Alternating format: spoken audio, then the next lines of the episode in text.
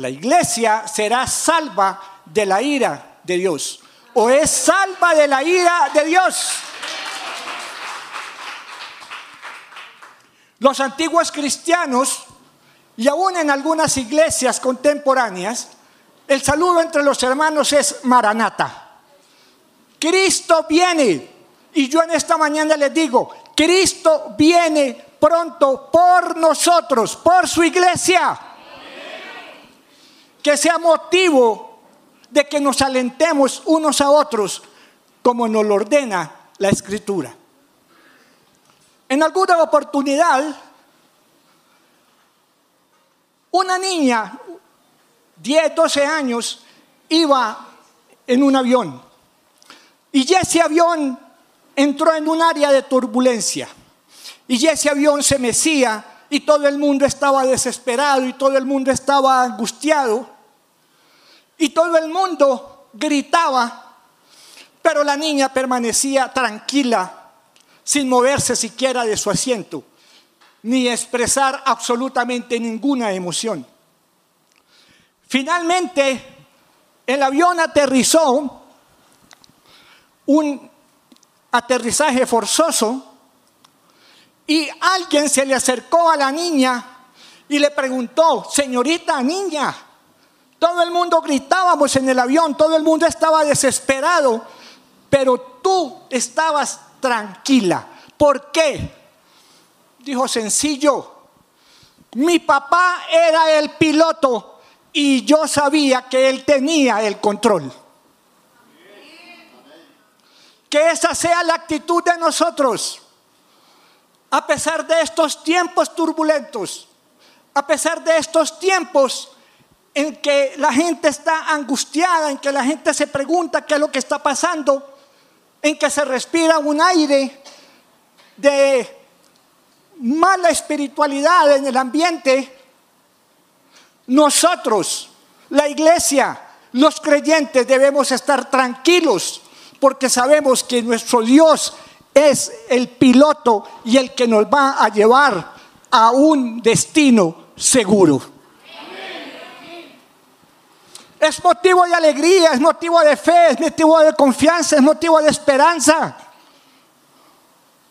El Señor nos manda, nos dice, no se preocupen, manada pequeña, confiad en mí. Y esa es el mensaje de esta mañana. Somos salvos de la ira de Dios. Y vamos a analizar posteriormente a qué ira nos estamos refiriendo. Estamos viviendo tiempos turbulentos. Yo hablaba con alguien de alguna oportunidad, una persona muy académica, muy ilustrada, y él me hablaba del adelanto de la ciencia, del adelanto de la medicina, de todo lo que está pasando en, este, en, esta, en, esta, en esta edad, en esta época. Y él me decía, y es que esto va a mejorar, y es que esto va para adelante, y es que la humanidad va a llegar a un, a un sitio de, de, de magnificencia, de majestuosidad. Y yo le decía, no, Alfredo, esto no tiene remedio, esto no tiene vuelta atrás. Y él me decía, ¿cómo es eso? Yo le decía, ni siquiera Dios puede arreglar la situación presente. Y él me decía, ¿cómo es eso, Jairo? Usted está blasfemando, usted está diciendo herejías, usted está diciendo blasfemias, usted que se considera un hijo de Dios, un creyente. ¿Por qué está diciendo eso? Le dije, porque la Biblia, la palabra de Dios lo dice. Y porque Dios no se va a echar atrás. El Señor no se va a echar atrás. Estamos viviendo los últimos momentos antes de que el Señor Jesucristo venga por su iglesia. En Mateo 24, del 1 al 14, no lo vamos a leer, se nos habla de esta época. Y el Señor dice acá, en Mateo 24 a 8, y todo esto será principio de dolores. Lo que estamos viviendo en este momento, pestes, hambrunas, pestilencias, se levantarán falsos profetas, hablaba, habla blasfemias dentro de la iglesia, herejías, mortandad, guerras, rumores de guerras, terremotos, tsunamis. Mateo 24, del 14 al del, perdón, del 4 al 14, es como si estuviéramos leyendo el periódico de hoy. Es lo que está pasando en este momento en el mundo. Y Dios no se va a retractar. Dios no se va a echar atrás. Y mira lo que dice en Mateo 24, 21. Porque habrá entonces gran tribulación, cual no la ha habido desde el principio del mundo hasta ahora, ni la habrá. El mismo Señor Jesucristo profetiza que va a haber un periodo, un tiempo, un laxo en el cual nunca en la historia de la humanidad habrá un momento tan tormentoso para la humanidad. No la ha habido ni la habrá. Pero yo les doy una buena noticia. Nosotros no vamos a estar en ese periodo de tiempo. Porque vamos a estar con nuestro Padre allá en los cielos. Esa es la buena noticia que yo tengo para la iglesia en esta mañana.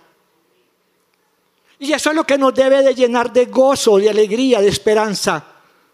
Y de decir, como dice en Apocalipsis en el versículo 22, en su último parágrafo, en su último versículo, ven pronto, Señor Jesús, pero ven por su iglesia.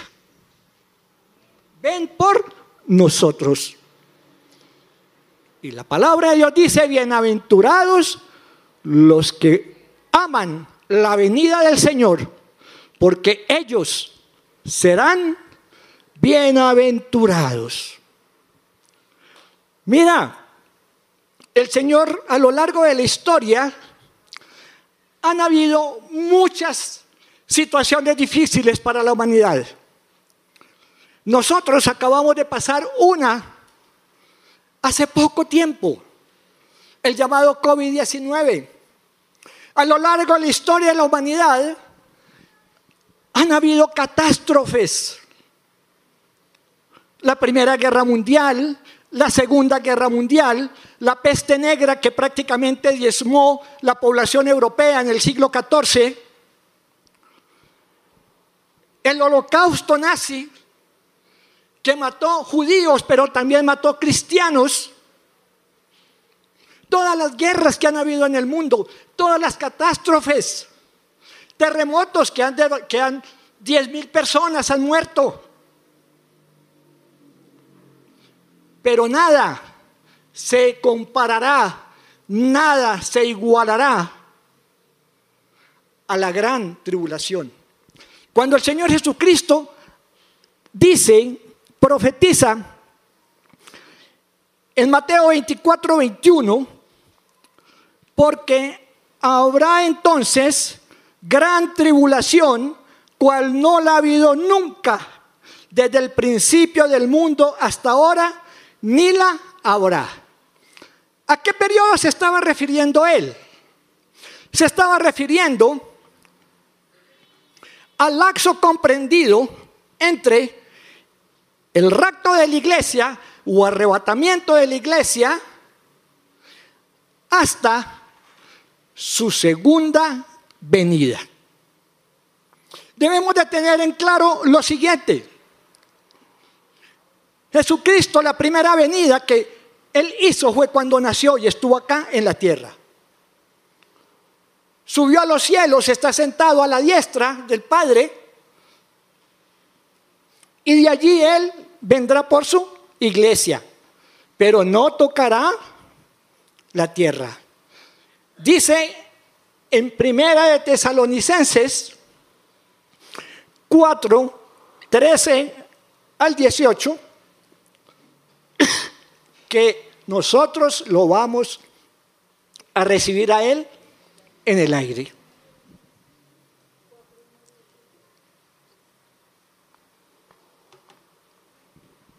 Voy a leerlo rápidamente. Primera de Tesalonicenses.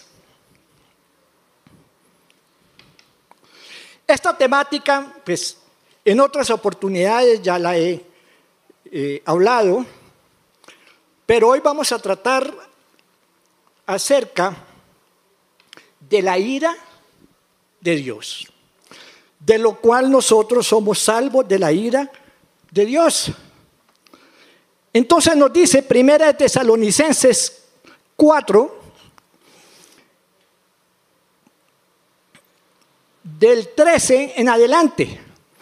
Tampoco queremos, hermanos, que ignoréis acerca de los que duermen, para que no os entristezca como los otros que no tienen esperanza. Porque si creemos que Jesús murió y resucitó, así también traerá Dios con Jesús a los que durmieron en él. Por lo cual os decimos esto en palabra del Señor, que nosotros que vivimos, que habremos quedado hasta la venida del Señor, no precederemos a los que durmieron, porque el Señor mismo, con voz de mando, con voz de arcángel y con trompeta de Dios, descenderá del cielo y los muertos en Cristo resucitarán primero.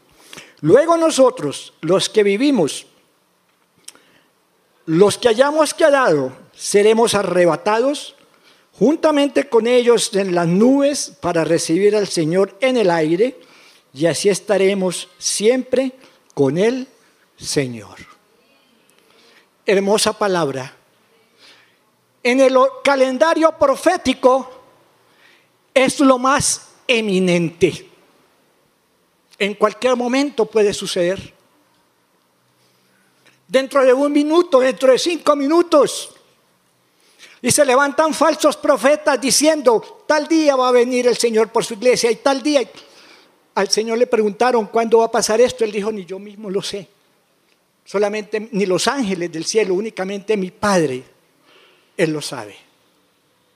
Entonces el Señor Jesucristo se estaba refiriendo a ese periodo comprendido entre la, el arrebatamiento de la iglesia hasta cuando Él venga por segunda vez a la tierra. Y les doy una buena noticia también, mis hermanos. Nosotros vamos a venir con Él en ese momento tan maravilloso en que el Señor Jesucristo regrese a la tierra, nosotros seremos parte del ejército celestial.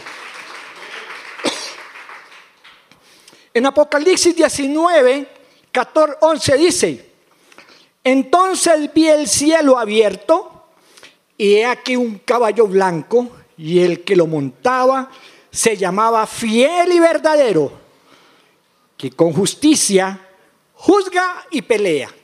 ¿Quién es el fiel y verdadero? El Señor Jesucristo. Él es el fiel y verdadero. Sus ojos eran como llamas de fuego y había en su cabeza muchas diademas. Y tenía un nombre escrito que ninguno conocía, sino él mismo. Estaba vestido de una ropa teñida en sangre y su nombre es el Verbo de Dios. Y los ejércitos celestiales, nosotros, amada iglesia, con los ángeles y con los santos, vestidos de lino finísimo, blanco y limpio, le seguían en caballos blancos. De su boca sale una espada aguda para herir con ella a las naciones, y él las regirá con vara de hierro, y él pisa el lagar del vino del furor y de la ira del Dios Todopoderoso. Y en su vestidura y en su muslo tiene escrito este nombre, Rey de Reyes y Señor de Señores. Ese es nuestro capitán. Ese es nuestro amado Salvador Jesucristo. Entonces, ese periodo entre el arrebatamiento de la iglesia y la segunda venida del Señor Jesucristo a la tierra es un periodo muy breve. Nosotros decimos en este momento es un periodo breve, porque son siete años. Pero para los que queden aquí, para los ateos, para los no creyentes, para los que han rechazado el llamamiento de nuestro amado Señor Jesucristo, para los agnósticos, para los que han apostatado y para el pueblo de Israel que no ha reconocido a su Mesías, será un tiempo eterno.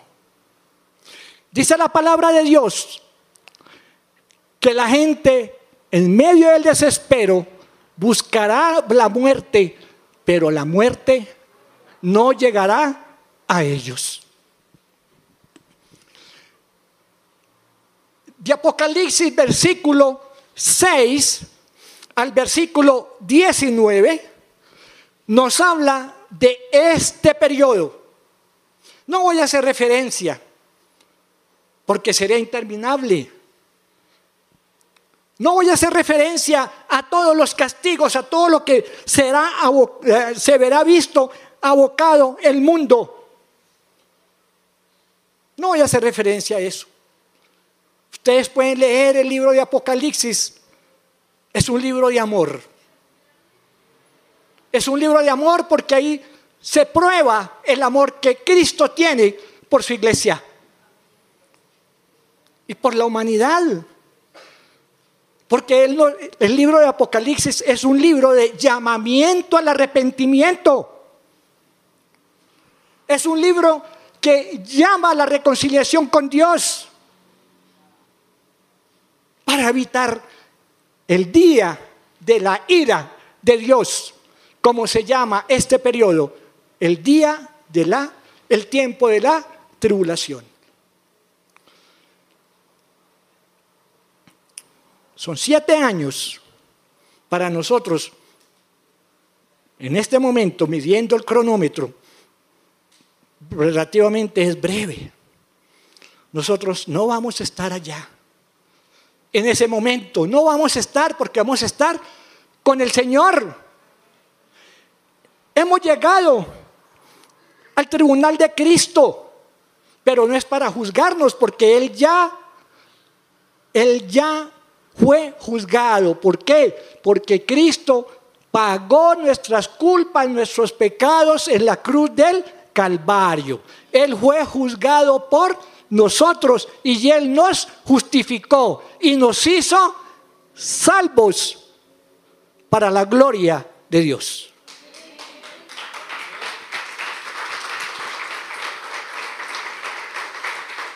Ese es el Dios que nosotros tenemos. Ese es en el cual nosotros confiamos. Estaremos allá entregándole a Él nuestras coronas, lo que hicimos en la tierra, con cómo nuestro corazón le sirvió a Él.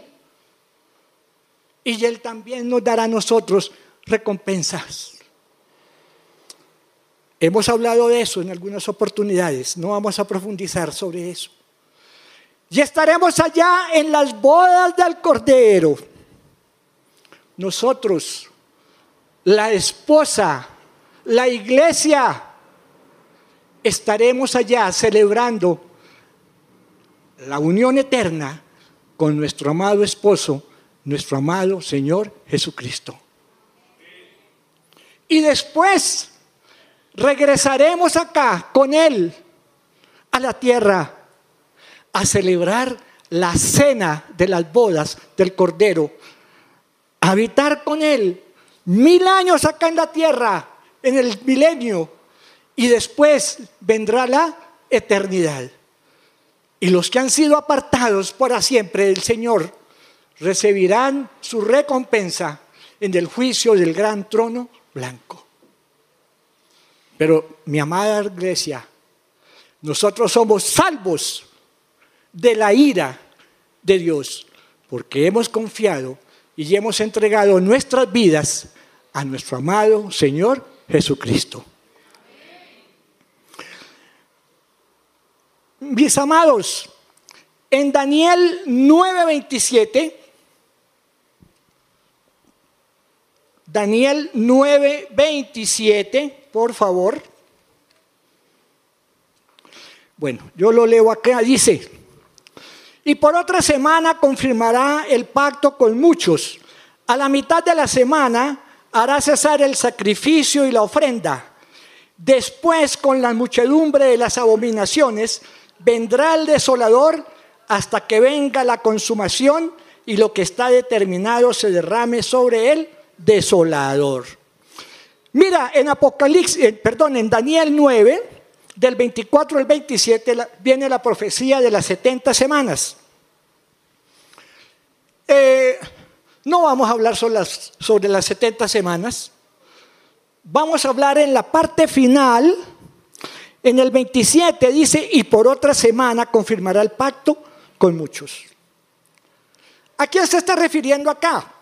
En el calendario hebreo, una semana, un año equivalía a una semana. Perdón, siete años. Siete años equivalían a una semana. Y entonces aquí dice que por otra semana más confirmará el pacto con muchos. ¿A quién se está refiriendo? Pues se está refiriendo al anticristo. Hará un pacto con Israel. Habrá completamente paz. La gente dirá, ese era el que estábamos esperando. Habrá un periodo de completa paz, de completa tranquilidad. Es decir, un periodo ideal. Pero dice que a los tres años, a la mitad de esa semana, es decir, a los tres años y medio, los últimos tres años y medio es lo que se llama la gran tribulación. Hay tribulación y gran tribulación. Después, y dice que a la mitad de la semana hará cesar el sacrificio. Es decir, se acabará el sacrificio en el templo de Jerusalén. Entrará en disputa y la, la persecución contra el pueblo de Israel. El holocausto es un pequeño ensayo, pequeñísimo, de lo que serán esos tres años y medio para el pueblo de Israel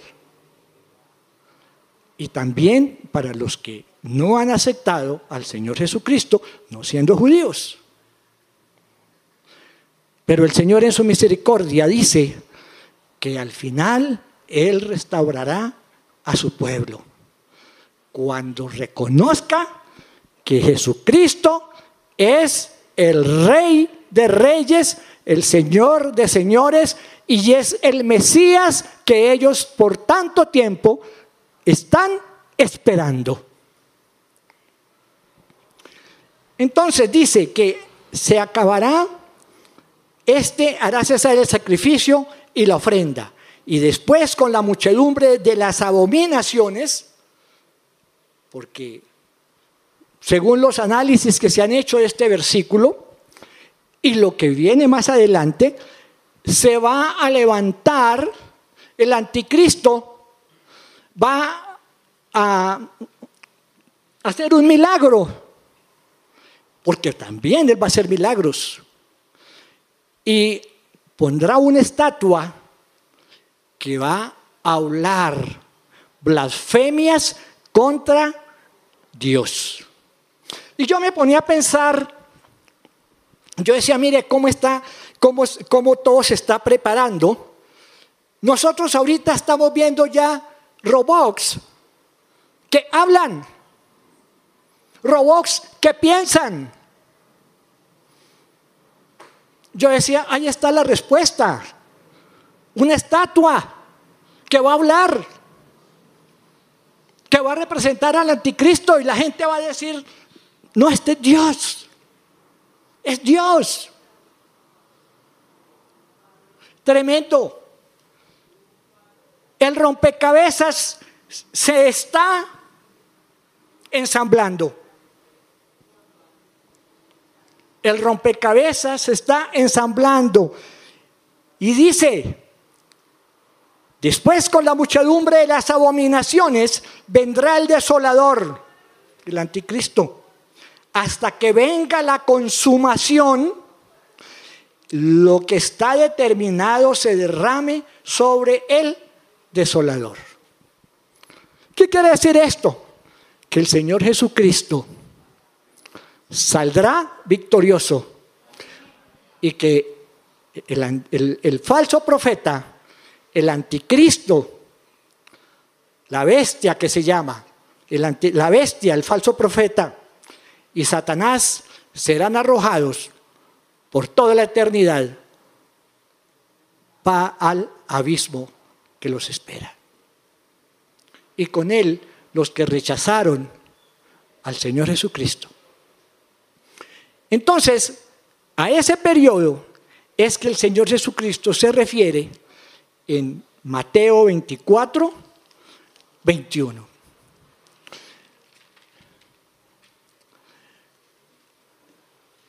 Decíamos hace un momento que el día de la ira de Dios es el evento quizás profético más mencionado en el Antiguo Testamento. Más de 39 veces se menciona este periodo. Los profetas del Antiguo Testamento hicieron referencia a este periodo. Yo en esta mañana voy a, leer rápidamente algunos de estos eventos, de este, de este evento que los profetas del Antiguo Testamento anunciaron. Y entonces empezamos con el libro de Isaías, Isaías 2.12.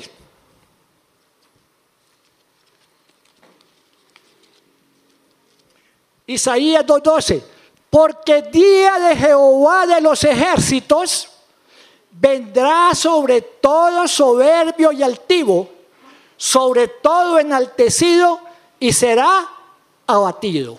Dice, día de Jehová. Y vamos a leer Isaías 26, 20, 20, 21. Anda, pueblo mío, entra en tus aposentos, cierra tras ti tus puertas, escóndate un poquito por un momento en tanto que pase la indignación porque he aquí que Jehová sale de su lugar para castigar al morador de la tierra por su maldad contra él y la tierra descubrirá la sangre derramada. Donde volvemos un poquito y vamos a tomar Jeremías 37. Jeremías 37. Oh, cuán grande es aquel día tanto que no hay otro semejante a él. Tiempo de angustia para Jacob, pero de ella será librado. Por eso hace un momento les decía que el trato con Israel, podemos decir que será un trato preferencial. Preferencial en el sentido de que será un pueblo prácticamente que el objetivo del anticristo es borrarlo de la tierra. A un gran predicador le preguntaban en alguna oportunidad, eh, ¿qué pruebas tienes tú de la existencia de Dios? Y él dijo, Israel. Israel. Si nosotros leemos el Antiguo Testamento, nos damos cuenta de la persecución que ha tenido el pueblo de Israel a lo largo de toda la historia de la humanidad. Un pueblo que prácticamente desde el año 70 después de Cristo desapareció en la faz de la tierra. Pero un pueblo que a lo largo de la historia ha conservado su identidad, ha conservado su raza, su genealogía, su idioma, sus creencias, sin tener una patria. Hasta que en 1948, el 14 de mayo, Israel, por la Liga de Naciones en ese momento, en este momento llamado la Organización de las Naciones Unidas, proclamó el Estado de Israel y le dio un sitio donde podían asentarse. Y desde ese momento nosotros vemos ese milagro que es Israel, cómo ha surgido, en qué momento está en la historia en, ese momento, en este instante. Ezequiel dice, cuando habla del valle de los huesos secos, que esos huesos fueron levantados, se formó una vez, se formó un esqueleto pero que en él, que echó carnes, pero que no había en él espíritu. Ese es Israel en este momento. No hay espíritu. ¿Por qué? Porque no han reconocido al Señor Jesucristo. Así de sencillo. Es un pueblo muy, muy adelantado en su ciencia, en su tecnología, en su parte económica, pero no tiene espíritu no tiene espíritu.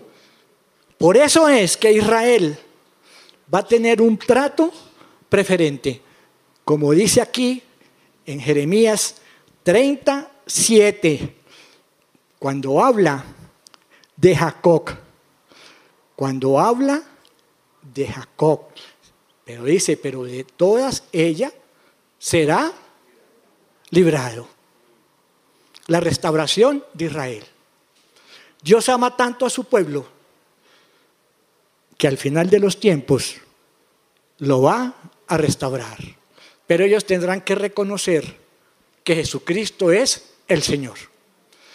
Así como lo hicimos nosotros, así como lo ha hecho la iglesia, así como lo ha hecho los creyentes, ya nosotros lo hemos reconocido y por eso es que el Señor nos ha restaurado y nos va a llevar a la patria celestial cuando Él venga por nosotros. Y sigamos leyendo algunos, algunos versículos. Isaías 2, 17, 21. La altivez del hombre será batida y la soberbia de los hombres será humillada y solo Jehová será exaltado en aquel día. Y vamos a leer Isaías 13, 6, 11, 18. Aullad, porque cerca está el día de Jehová. Vendrá como asolamiento del Todopoderoso. Por tanto, toda mano se debilitará y desfallecerá todo corazón de hombre y se llenarán de terror, angustias y dolores se apoderarán de ellos, tendrán dolores como mujer de parto, se asombrará cada cual al mirar a su compañero, sus rostros, rostros de llamas. He aquí el día de Jehová viene terrible y de indignación y ardor de ira para convertir la tierra en soledad y raer de ella a sus pecadores.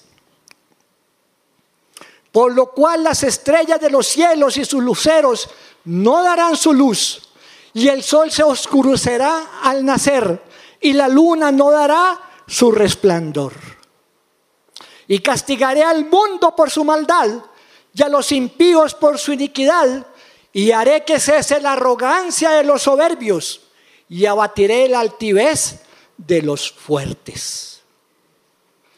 Mira, hay una palabra, hay un versículo que dice que el Señor se reirá de ellos. No recuerdo, creo que es en Salmos, no recuerdo exactamente bien. El Señor se reirá, se reirá de ellos, porque eso es lo que en este momento el mundo está lleno de soberbia. Está jugando a ser Dios. Se habla de que vamos a vivir en el espacio. Se habla de que vamos a vivir en el espacio, que vamos a esparcir el virus de la vida por las estrellas del firmamento.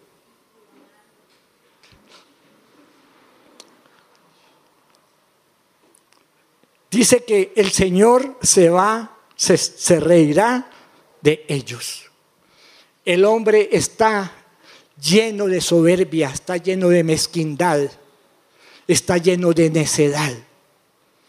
Pero ya llegará el día de indignación de Jehová, el día de la venganza, el día de la ira el tiempo del fin, el día de la ira de Dios, el día del Señor. Son apelativos que los profetas del, Nuevo, del Antiguo Testamento le dieron al tiempo de la tribulación. Vamos a leer Isaías 2, 17, 21. Isaías 2, 17, 21. La altivez, vuelvo a repetirlo, la altivez del hombre será batida y la soberbia de los hombres será humillada y solo Jehová será exaltado en aquel día. ¿Cuántos de estos hombres tendrán que pasar por ese momento? ¿Cuántos de esos hombres que niegan la existencia de Dios, que se burlan de Dios, tendrán que vivir un instante de esos? Un instante, pero que será eterno. Será eterno. Leamos Ezequiel 32.3. Hijo de hombre, profetiza y di, así ha dicho Jehová el Señor. Ojo, ¿quién es el que está hablando? El mismo Señor, el mismo Dios. Lamentad, ay de aquel día, porque cerca está el día, cerca está el día de Jehová, día de nublado, día de castigo de las naciones, será. Impresionante. Joel 1.15. Ay del día, porque cercano está el día de Jehová y vendrá como destrucción por el Todopoderoso. Amos 5, 16, 20. Por tanto, así ha dicho Jehová, Dios de los ejércitos, en todas las plazas habrá llanto ¿Qué quiere decir eso? Que en ningún sitio dice que los hombres tratarán de esconderse y le dirán a los montes, tápenos, cúbranos. Pero no podrán esconderse. Y en todas las calles dirán, ay, ay. Y al labrador llamarán a lloro y se endecha a los que sepan endechar. El que sepa llorar, que llore, pero todo el mundo tendrá que llorar de angustia. Claro, pero el Señor es misericordioso. Y los que no se dejen marcar por la bestia tendrán misericordia si reconocen al Hijo de Dios y se vuelven a Él. Hasta el último instante, antes de que el Señor venga, el Señor todavía dará la oportunidad para que la gente se arrepienta, siempre y cuando no se haya dejado marcar con la marca de la bestia. Vamos a leer Sofonías 1, 7, 14, 1, 7. Sofonías 1, 7. Calla en la presencia de Jehová el Señor, porque el día de Jehová está cercano, porque Jehová ha preparado sacrificio y ya dispuesto a convidados. El 14, por favor, al 18. Cercano está el día grande de Jehová, cercano y muy próximo. Es amarga la voz del día de Jehová, gritará allí el valiente. Día de ira aquel día, día de angustia y de aprieto, día de alboroto y de asolamiento, día de tinieblas y de oscuridad, día de nublado y entenebrecimiento. Leamos Agdías 1, 15, 16. Agdías, porque cercano está el día de Jehová sobre todas las naciones. Como tú hiciste, se hará contigo. Tu recompensa volverá sobre tu cabeza. De la manera que vosotros bebisteis en mi santo monte, beberán continuamente todas las naciones, beberán y engullirán y serán como si no hubieran sido. Desaparecerán. Zacarías 14, 1. He aquí el día de Jehová viene y en medio de ti serán repartidos tus despojos. Y Daniel 12, 1. En aquel tiempo se levantará Daniel, el gran príncipe que está de parte de los hijos de tu pueblo. Miguel es el guardián de Israel. Y será tiempo de angustia cual nunca fue desde que hubo gente hasta entonces. Pero en aquel día, en aquel tiempo será libertado a tu pueblo todos los que se hallen escritos en el libro. Mis hermanos, hemos hecho este recorrido brevemente. Únicamente hemos enumerado, hemos anunciado algunos versículos que hablan del día de Jehová, del tiempo de la tribulación, de la gran tribulación. Fíjate que empezamos leyendo a Daniel 9:27 y terminamos con Daniel 12:1. Porque en el libro de Daniel, que tiene gran relación con Apocalipsis, el Señor le dice, cierra ya, cierra el libro, ya, profetiza hasta ahí. Porque ya las profecías están dadas. No nos dejamos, no nos dejemos convencer de falsos profetas que vienen a decirnos, allí está el, Cristo, está haciendo milagros. Porque el tiempo de la profecía se encuentra en Apocalipsis desde el versículo 6 en adelante, pura profecía. En alguna oportunidad estuvimos aquí mirando, estuvimos estudiando el mensaje a las siete iglesias. Pero mira lo que pasa. Y aquí es donde viene, volvemos a tomar otra vez el tema de que el Señor nos libra de la ira. En Apocalipsis 3, 10, 11, vamos a leerlo, el Señor le habla a la iglesia y dice, por cuanto has guardado la palabra de mi paciencia, yo también te guardaré de la hora de la prueba que ha de venir sobre el mundo entero. promesa de Dios. Está muy claro. Dice que Él nos va a librar de la hora de la prueba. Dice, para probar a los que moran sobre la tierra. Y en el versículo 11, he aquí yo vengo pronto, retén lo que tienes, para que ninguno tome tu corona.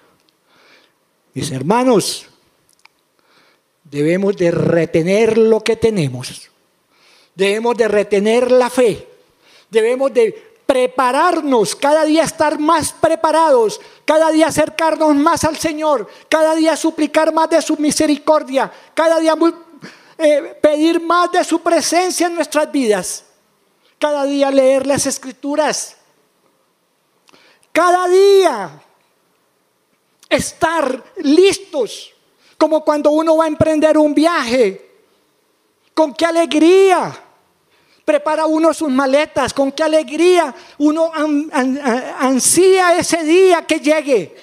Así nosotros debemos de ser, estar ansiosos, estar expectantes, porque en cualquier momento el Señor Jesucristo toca la final trompeta y nosotros nos levantaremos.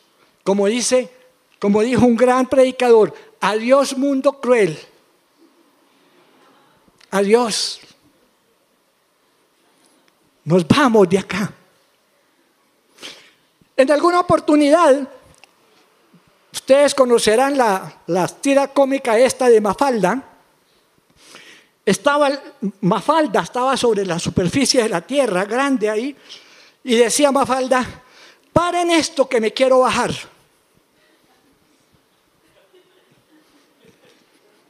Paren esto que me quiero bajar, yo también me quiero bajar.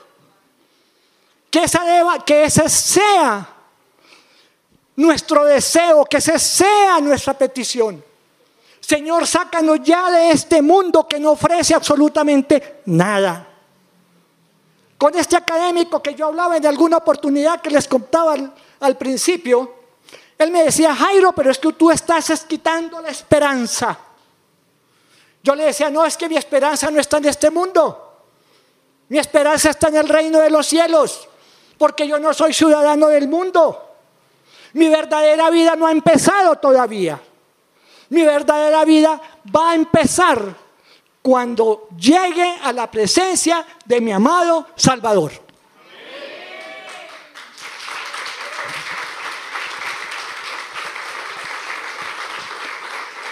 Y será para siempre. Promesa del Señor. Lo leemos en Juan 14, 2, 3. Juan 14, 2, 3 es una promesa de Dios, es una promesa de Cristo. En la casa de mi Padre muchas moradas hay. Si así no fuera, dice él, yo lo hubiera dicho. Acuérdense que a él uno de los títulos que se le da al Señor Jesucristo es el fiel y verdadero. Y él dijo, yo soy el camino, la verdad y la vida. O sea que Cristo es verdad y lo que Él dice es verdad y se cumple porque es la palabra de Dios. En la casa de mi padre muchas moradas hay. Si así no fuera, yo lo hubiera dicho. Voy pues a preparar lugar para vosotros.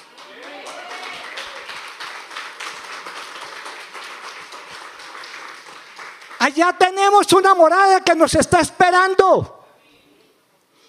Cuando uno aquí en la tierra adquiere una casa, uno que hace, no estoy ansioso por irme a vivir allá, a habitar en lo que es mío. Donde uno dice, donde nadie me va a sacar de ahí. Después que nosotros estemos en el reino de los cielos, nadie nos podrá arrebatar la gloria eterna que el Señor tiene preparado para nosotros.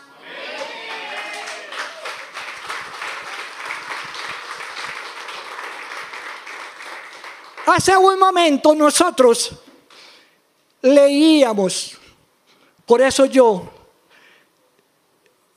leí todos estos versículos que hablan de la gran tribulación. Ahorita estamos hablando, como quien dice, ya pasaron los dolorosos, que no serán para nosotros. Y ahorita estamos en los gozosos. Estamos leyendo palabra de esperanza, palabra de fe, palabra de confianza.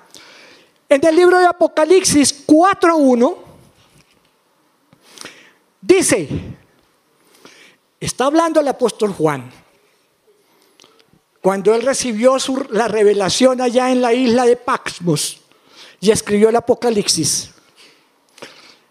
Después de esto, miré y he aquí una puerta abierta en el cielo y la primera voz que oí como de trompeta, hablando conmigo, dijo, sube acá.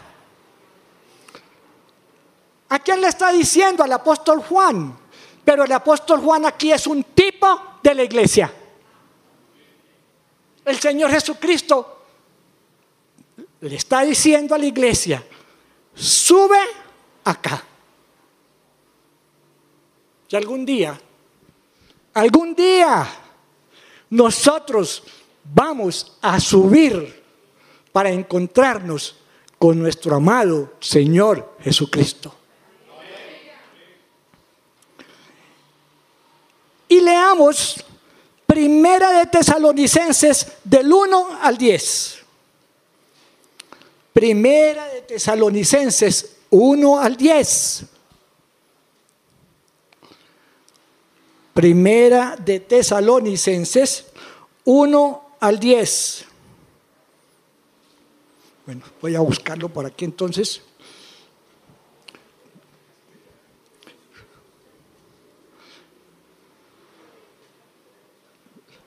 Primera de Tesalonicenses 1 al 10.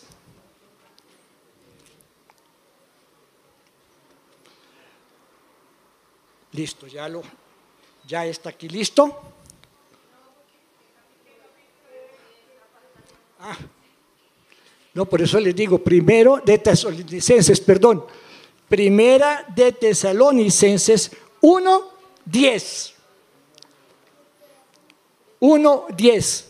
Dice, y esperar, acuérdense que todas las epístolas son escritas a la iglesia. Y dice aquí el apóstol Pablo a, a la iglesia en Tesalónica, dice, y esperar de los cielos a su Hijo, al cual resucitó de los muertos, a Jesús, quien nos libra de la ira venidera. Otra afirmación. Mire, cuando uno lee las Sagradas Escrituras y uno ve que hay como una sentencia repetida de parte de Dios, y eso lo decían los profetas en el Antiguo Testamento, es que es firme esa palabra, que se va a cumplir irremediablemente. Y aquí nosotros, los versículos que vamos a leer, nos va a hablar de esa, nos van a hablar de esa esperanza que el Señor va a venir por su iglesia. Aquí dice que esperemos a nuestro Señor que Él va a venir por nosotros y que nos va a librar de la ira venidera. Y leamos por favor, primera de Tesalonicenses capítulo 5, versículo 9 al 10.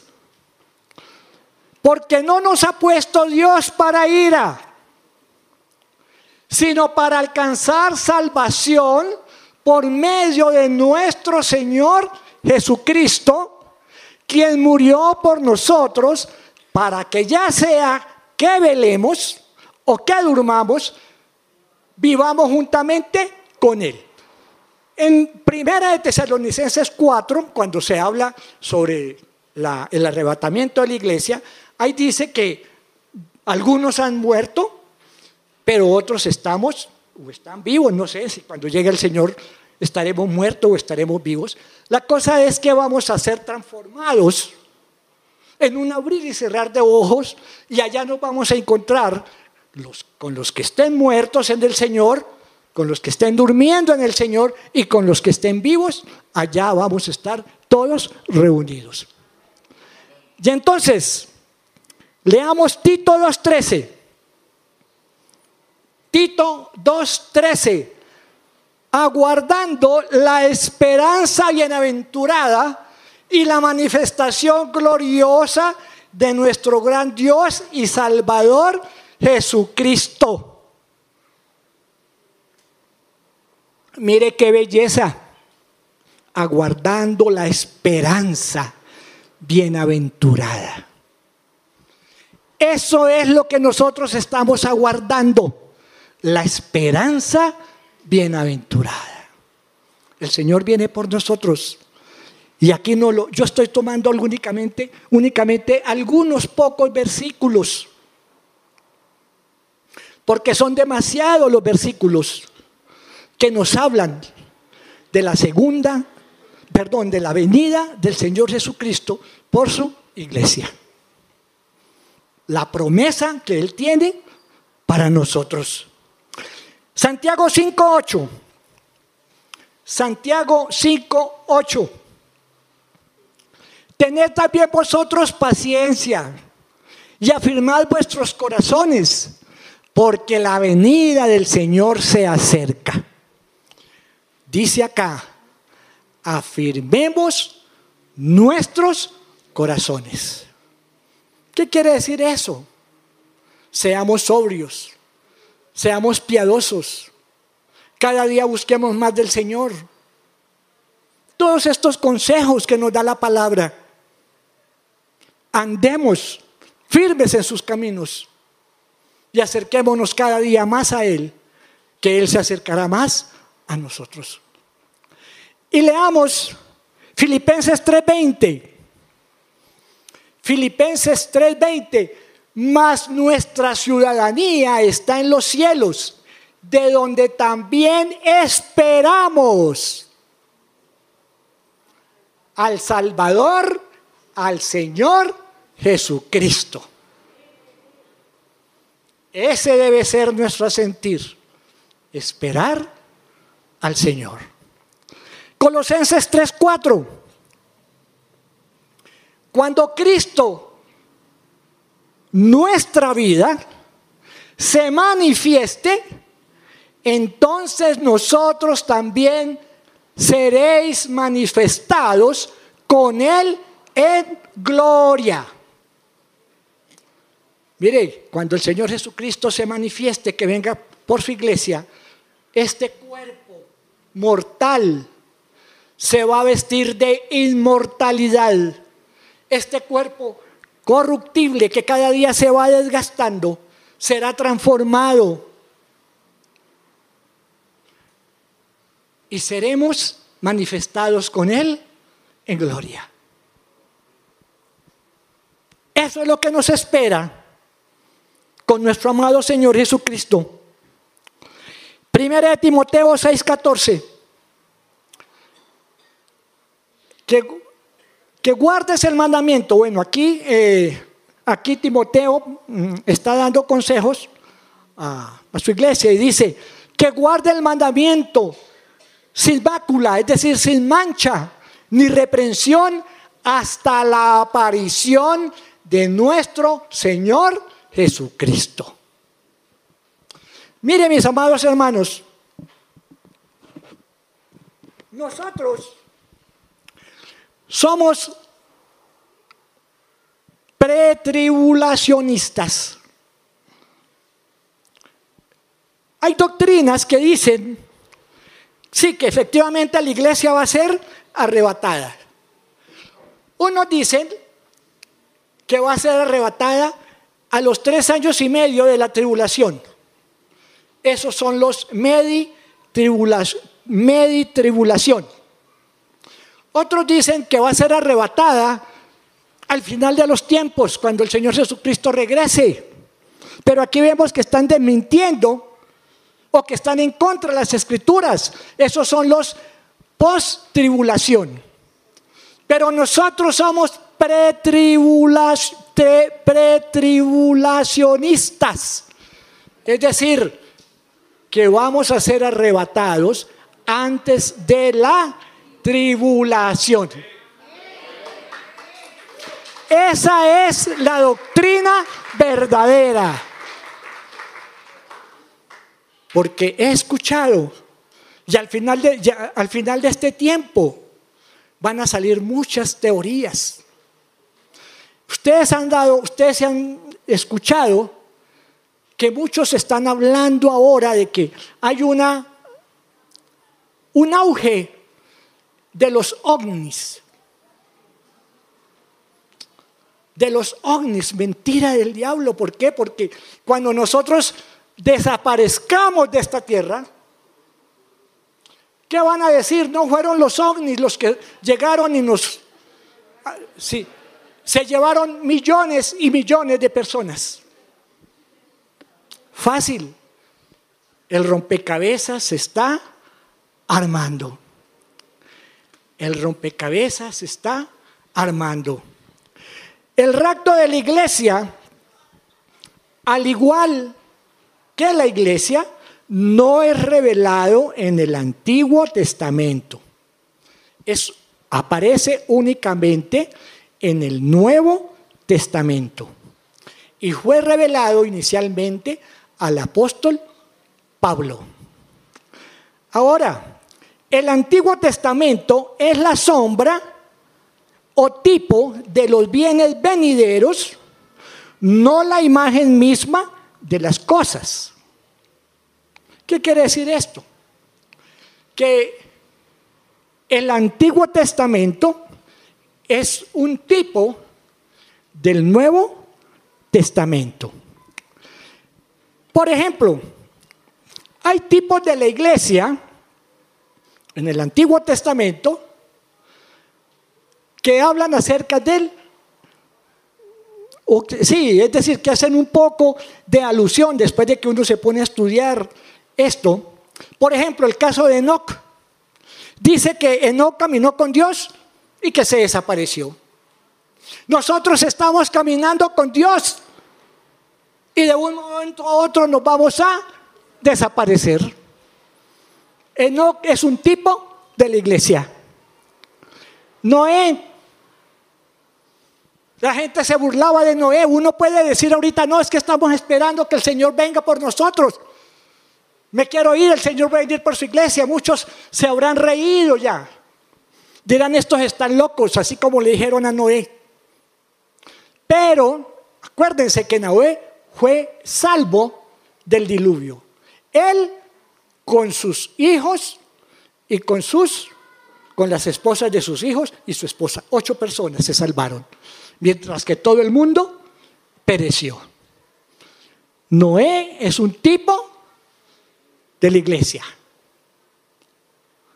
¿Y en qué subió Noé? Pues en un arca. ¿En qué estamos nosotros firmes? En Jesucristo. El arca es un tipo de Cristo. El caso de Lot. Cuando el Señor mandó a destruir a Sodoma y Gomorra. ¿Y quiénes fue? El, mundo, eh, Sodoma y Gomorra fue destruido, pero Lot salió con su familia. Lot, aquí es un tipo también de la iglesia. Rag la ramera. Cuando Josué conquistó a Jericó, él mandó a dos espías y esta mujer, que era una pecadora,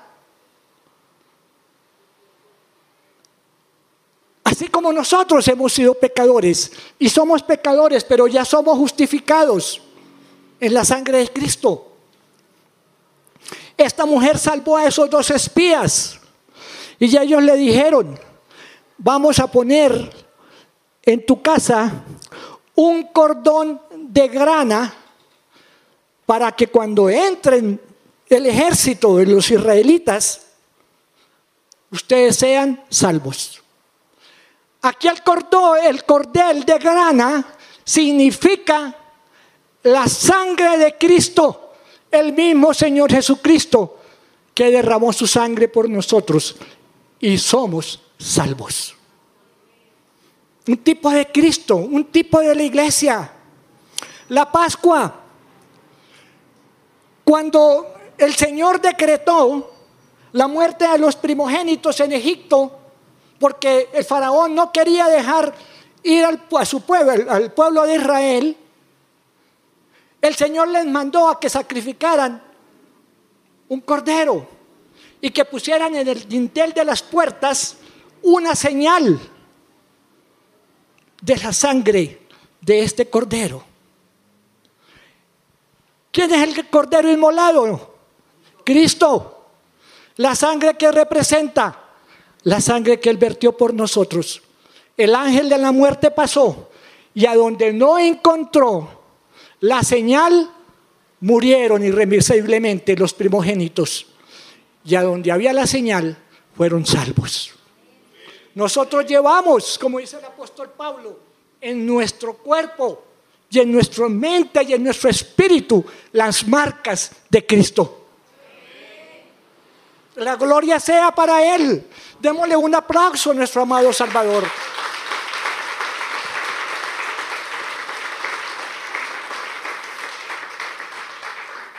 Elías, un tipo de la iglesia.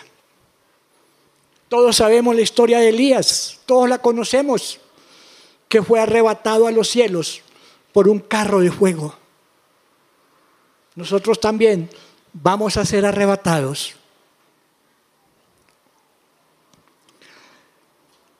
Estas son las sombras o tipos de la realidad que tendrá lugar al final de los tiempos. Cuando la iglesia sea arrebatada en las nubes para recibir al Señor en el aire, como dice Primera de Tesalonicenses 4, y que expresan lo que Dios ha prometido a su cuerpo en la tierra, la iglesia, antes de la tribulación.